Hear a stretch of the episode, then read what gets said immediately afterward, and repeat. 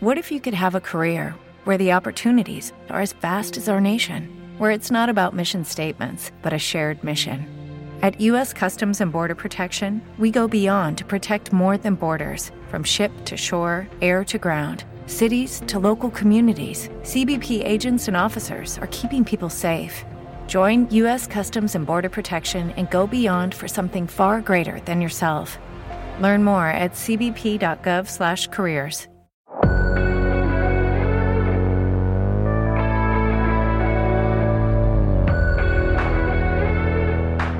En la búsqueda de comprender lo que nos pasa, nace este espacio.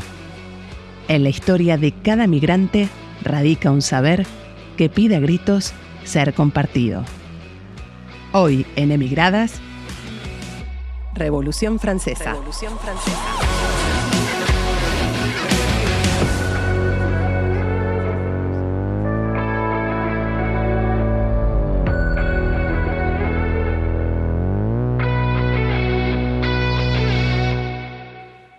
Bienvenidas, bienvenidos a un nuevo episodio de Emigradas. ¿Qué tal, Maruja? Hola, Clau, ¿cómo estás? Bien, hoy con mucha energía para arriba, porque aparte nuestra invitada tiene una potencia que se sintió desde el minuto uno que traspasó la puerta. Tenemos ganas de esto. sí. Cuando emigramos, llevamos con nosotras, además de la mochila viajera, la historia de nuestro lugar de origen, donde a veces puede ser una carga, pero otras un gran aporte a la sociedad en la que nos insertamos. Nuestra invitada de hoy es una mujer migrante francesa, historiadora y técnica de igualdad en una organización sindical, con quien hablaremos de cuál fue su camino como mujer extranjera en un espacio de lucha. Le damos la bienvenida a Elsa Hamart. ¿Qué tal? Buenas. Hola, chicas, ¿cómo, están? Bien, muy bien, Muy bien, muy, muy bien. Muchas gracias por invitarme y por, bueno, compartir ese espacio un poco de charlas. Eso es. Sobre eso, sobre el espacio de lucha y, sobre el camino un poco de, pues, de la migración o del cambio de país también. A mí me que está atravesado, ¿no? Sí, también. Me gustaría hacer como una introducción también sobre eh, mujer migrante, porque a veces como yo soy francesa, que, ver, que vengo de un país que está bastante cerca, que es un país occidental con pasaporte digamos, de, a nivel de la comunidad mundial, es un pasaporte bueno. Entonces, claro, a veces es una posición, digamos, de una inmigración voluntaria que no está forzada ni por motivo económico ni por persecución. Entonces, hablo desde una posición de mujeres migrante pero privilegiada. y yo quiero eh, destacarlo porque he escuchado un poco más los podcasts que, que hubo y es verdad que no lo mismo de venir de, este espacio que fue como una elección, ¿no? Vale, sí, también puedes venir de otro país que quizás no sea próximo con otras, otras condiciones, pero sí que es verdad que está bueno eh, hacer esta diferencia que tiene que ver con, tu historia. Totalmente. Contanos, ¿cómo nace tu vocación sindical? ¿Nació en Francia? Eh, ¿Lo desarrollaste acá? ¿Cómo fue? Pues sí, eh, yo antes de la vocación hablaría de un interés eh, por, por, el sindicato, por la acción sindical desde bastante pequeña, pero después volveré a esto, que vengo de una familia muy eh, de sindicalistas, de militantes políticos. Entonces esto de alguna manera te lo, te lo comes en tu educación. Claro, lo, mamaste. exactamente, es como así, como que estás acostumbrado. Es verdad que también en toda mi vida también eh, tuve bastante interés en el sindicato estudiantil. Cuando estuve en París hubo bastante movimiento, ocupación de facultad. Además, eh, convengamos que venís de un país. claro, claro, que traes una mochila no no menor. O sea, para, nosotros decir Francia y es como revolución, que es el nombre del podcast. Sí. sí, no, pero es verdad. Entonces, claro, es que como también el, eh, siempre he visto el, sindica, el sindicato como un labor esencial. Esencial que, que tiene que existir en la sociedad para justamente un poco empoderar a eh, unas, bueno, uno, unas, unas una situación, ¿no? De oprimidos, de, de, gente que resulta que no tienen voz. Entonces, siempre no hablaría de vocación, pero siempre he visto que la necesidad de la existencia de los sindicatos en todos los países, ¿no? Pero yo, mi interés o mi posición ahora de sindicalista ha venido de mano con el feminismo, es decir, que yo he llegado a ser sindicalista por la posición que yo he tomado a través del feminismo y digamos mi actividad feminista, mi creencia, etc. Y yo creo que de algún bueno, de alguna manera son dos luchas que son muy hermanas, ¿no? El feminismo, el sindicalismo son, eh, para mí, van juntos. Entonces, claro. ¿Y esta, esta, unión viene de Francia? Es decir, ¿vos ya lo traías antes de llegar aquí a España? Esta, ¿Esto justamente que estás diciendo? No, yo diría que yo lo encontré aquí. Es decir, el, el, el, el, poder eh, juntar los dos en una actividad de lucha, eso lo encontré aquí y lo encontré no hace tanto tiempo. Diría que es un camino de hace 10 años que diría que he podido encontrar realmente similitud en, estas dos luchas. Bueno, el contexto también, ¿no? También. Si, repasamos un poco cómo, viene siendo el camino, ¿no? del feminismo. El feminismo, sobre todo, que se puso mucho más fuerte en los últimos años y tiene mucho más espacio. Eso, eso fue. Entonces, claro, es como vocación sí, pero a través de otro tipo de lucha que también veo que, que me han llevado hasta aquí, ¿sabes? Y tu familia, volviendo a tu entorno, a tu crianza, ¿alguna anécdota, algo que quieras contarnos, que digas, esto me marcó? Esto fue un poco lo que eh, me dio eh, la pauta que quería ir por ahí, o me acercó eso y lo descubriste. Bueno, te voy a decir la verdad que vengo como que no hay tanta familia tan militante. Es decir, que... ¿En Francia decís? En, o, en Francia o en general, familia de militante, de generación en generación. De ir, yo me acuerdo con mi mamá, ir cada domingo a vender el periódico del Partido Comunista Francés en la plaza del ayuntamiento. Entonces son gente así como que son muy militante, que dan una parte de, no sé, de puede ser una parte de su nómina al partido, bueno, no, sé, pero y eso te digo de que vengan de mis abuelos, que son sindicalistas también, obreros de, de, la metalurgia. Eso sí, metalurgia. Eso, todas estas... Yo pienso mucho a mis abuelos en este sentido porque son gente que no terminaron el colegio y que al final tuvieron a través de la lucha sindical y la lucha política, porque es verdad que como en Francia como en España, eh, digamos que los sindicatos salieron de movimiento de izquierda y lo más grande que fue el Partido Comunista, que sea en España aquí, como las comisiones obreras, que salen también, que después se, se, autonomizaron, no sé cómo decirlo, porque se separaron de ahí. Exacto, para no ser, digamos, un puede ser independiente de su elección, en su manera de trabajar. Tomaron diferentes tintes, ¿no? Exacto, pero más o menos, sí, más o menos en Francia como en España salen del Partido Comunista. Son la misma gente y después se fueron tal. Entonces, nada, eso mis abuelos a través de esta lucha crecieron un montón. es que lo que aporta los sindicatos es mucha formación sobre lo que es el mundo, sobre lo que es sí, los derechos, la sociedad, como tú te organizas colectivamente y puedes eh, pedir derecho, ganar derecho. Y yo creo que eso es, es que lo vi mm, siempre. Bueno, lo viviste. Sí, sí. Y sos Además, Ganás en, perdón, ganás, en autoestima también cuando estás dentro de la lucha sindical, ¿no? Como que por ahí empezás desde un lugar muy chiquito y vas viendo que, que podés, que se puede conseguir cosas. Es que claro, la, la gente en principio, yo lo que veo a veces en mi día a día, veo a nuevos delegados o delegadas sindical mm. que llegan y que no sabes bien cómo, cómo moverse y tal, y ya empiezan a tener un poco asesoría, formación, porque insisto sobre la formación, porque en mi sindicato dan mucha formación de igualdad, mucha formación de cómo se, cómo, cuál es tu derecho, qué tienes que hacer, cómo lo puedes pedir, qué no puedes hacer. Eh, hay un montón de que te sitúan para que siempre estás en situación como de poder, ¿no? Como empoderarte. Y, darte herramientas. sí. las herramientas para pelear, claro. Sí, sí. Eh, quería ir por el lado también de, bueno, sos mamá, Sí. Y esto de, ¿no? Venís hablando de tus ancestros y las generaciones.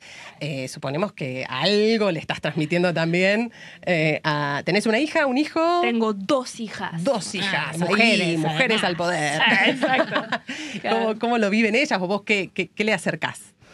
Bueno, la verdad que eh, tengo dos. Una que tiene una que tiene 10 y la otra que tiene 6.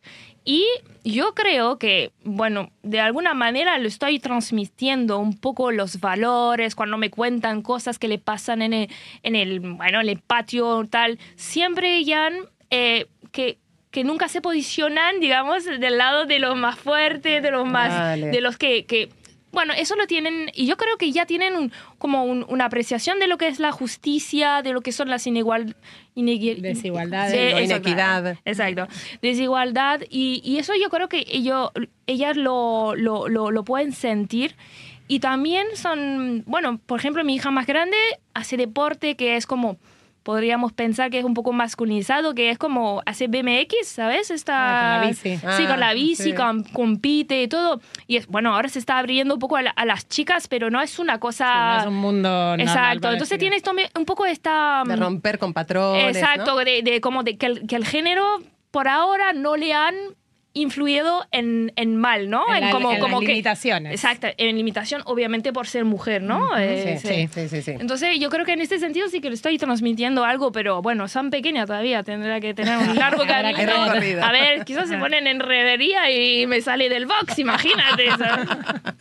y, y siguiendo en esta línea, ¿cómo vive tu entorno el hecho de que seas una mujer con ideas claras y con, bueno, con, con ganas de defenderla? Bueno, eh, la verdad que eh, es una, bueno, no tengo, no tuve que romper ninguna relación por lo que soy. Eso, eso te digo. Ah, bueno, eso es un montón. ¿eh? Dentro del camino del feminismo ya es un montón. Exacto. Me, como que me, me, he rodeado de gente bastante, bueno, que comparten un poco los ideales, los valores que yo puedo tener.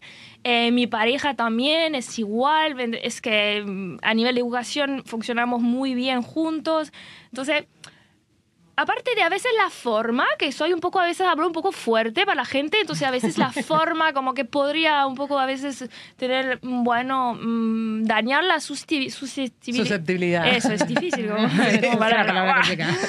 y de la persona, pero hasta ahora me he rodeado de, la, de gente que tenía los mismos valores y es, yo creo que también hago como un triaje también. claro, claro, bueno. Sí, un poco, eh, quizás como podés tener diferencias, pero la, la, mirada, eh, ¿no? Mm, cuando decís valores pienso un poco en esto, ¿no? En la forma de acercarle a tus hijas eh, pautas que para vos son fundamentales en la vida de una, de una mujer, de una niña y de una futura mujer. Sí, sí. eso me parece, bueno, más que valioso. Sí, sí, totalmente.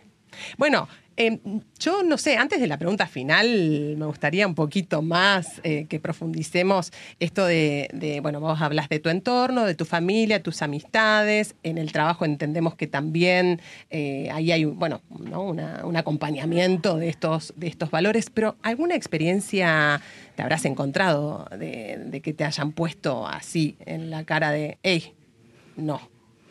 Bueno, yo, eh, verdad que, por ejemplo, en el, en el sindicato, el sindicato por historia es un lugar muy masculinizado y muy de hombre, porque nosotros las mujeres llegamos al mercado del trabajo como recién, porque imagínate, eh, aquí en España todavía más, porque con 40 años de dictadura, etcétera, digamos que la llegada masiva de la mujer llegó en los años 80 o algo así. Entonces, claro, es un, es un lugar donde todavía los hombres tienen muchos espacios, en, y hasta mi propio sindicato, que se declara un sindicato feminista, todavía no hubo nunca una secretaria general, ¿vale? y eso yo creo que eso, y a veces tú lo sientes, tú lo sientes que las cosas, por ejemplo, que tiene que ver con la mujer, con la igualdad de oportunidades, es como cosas que no importa tanto en el sindicato, en el sentido que... Eh, le queda camino todavía. Sí, le, queda, le, queda, camino. Igual es una prioridad, pero todavía, bueno, el sindicato es, es como tiene antiguo y tiene esta presencia muy fuerte de el obrero industria que en general es hombre.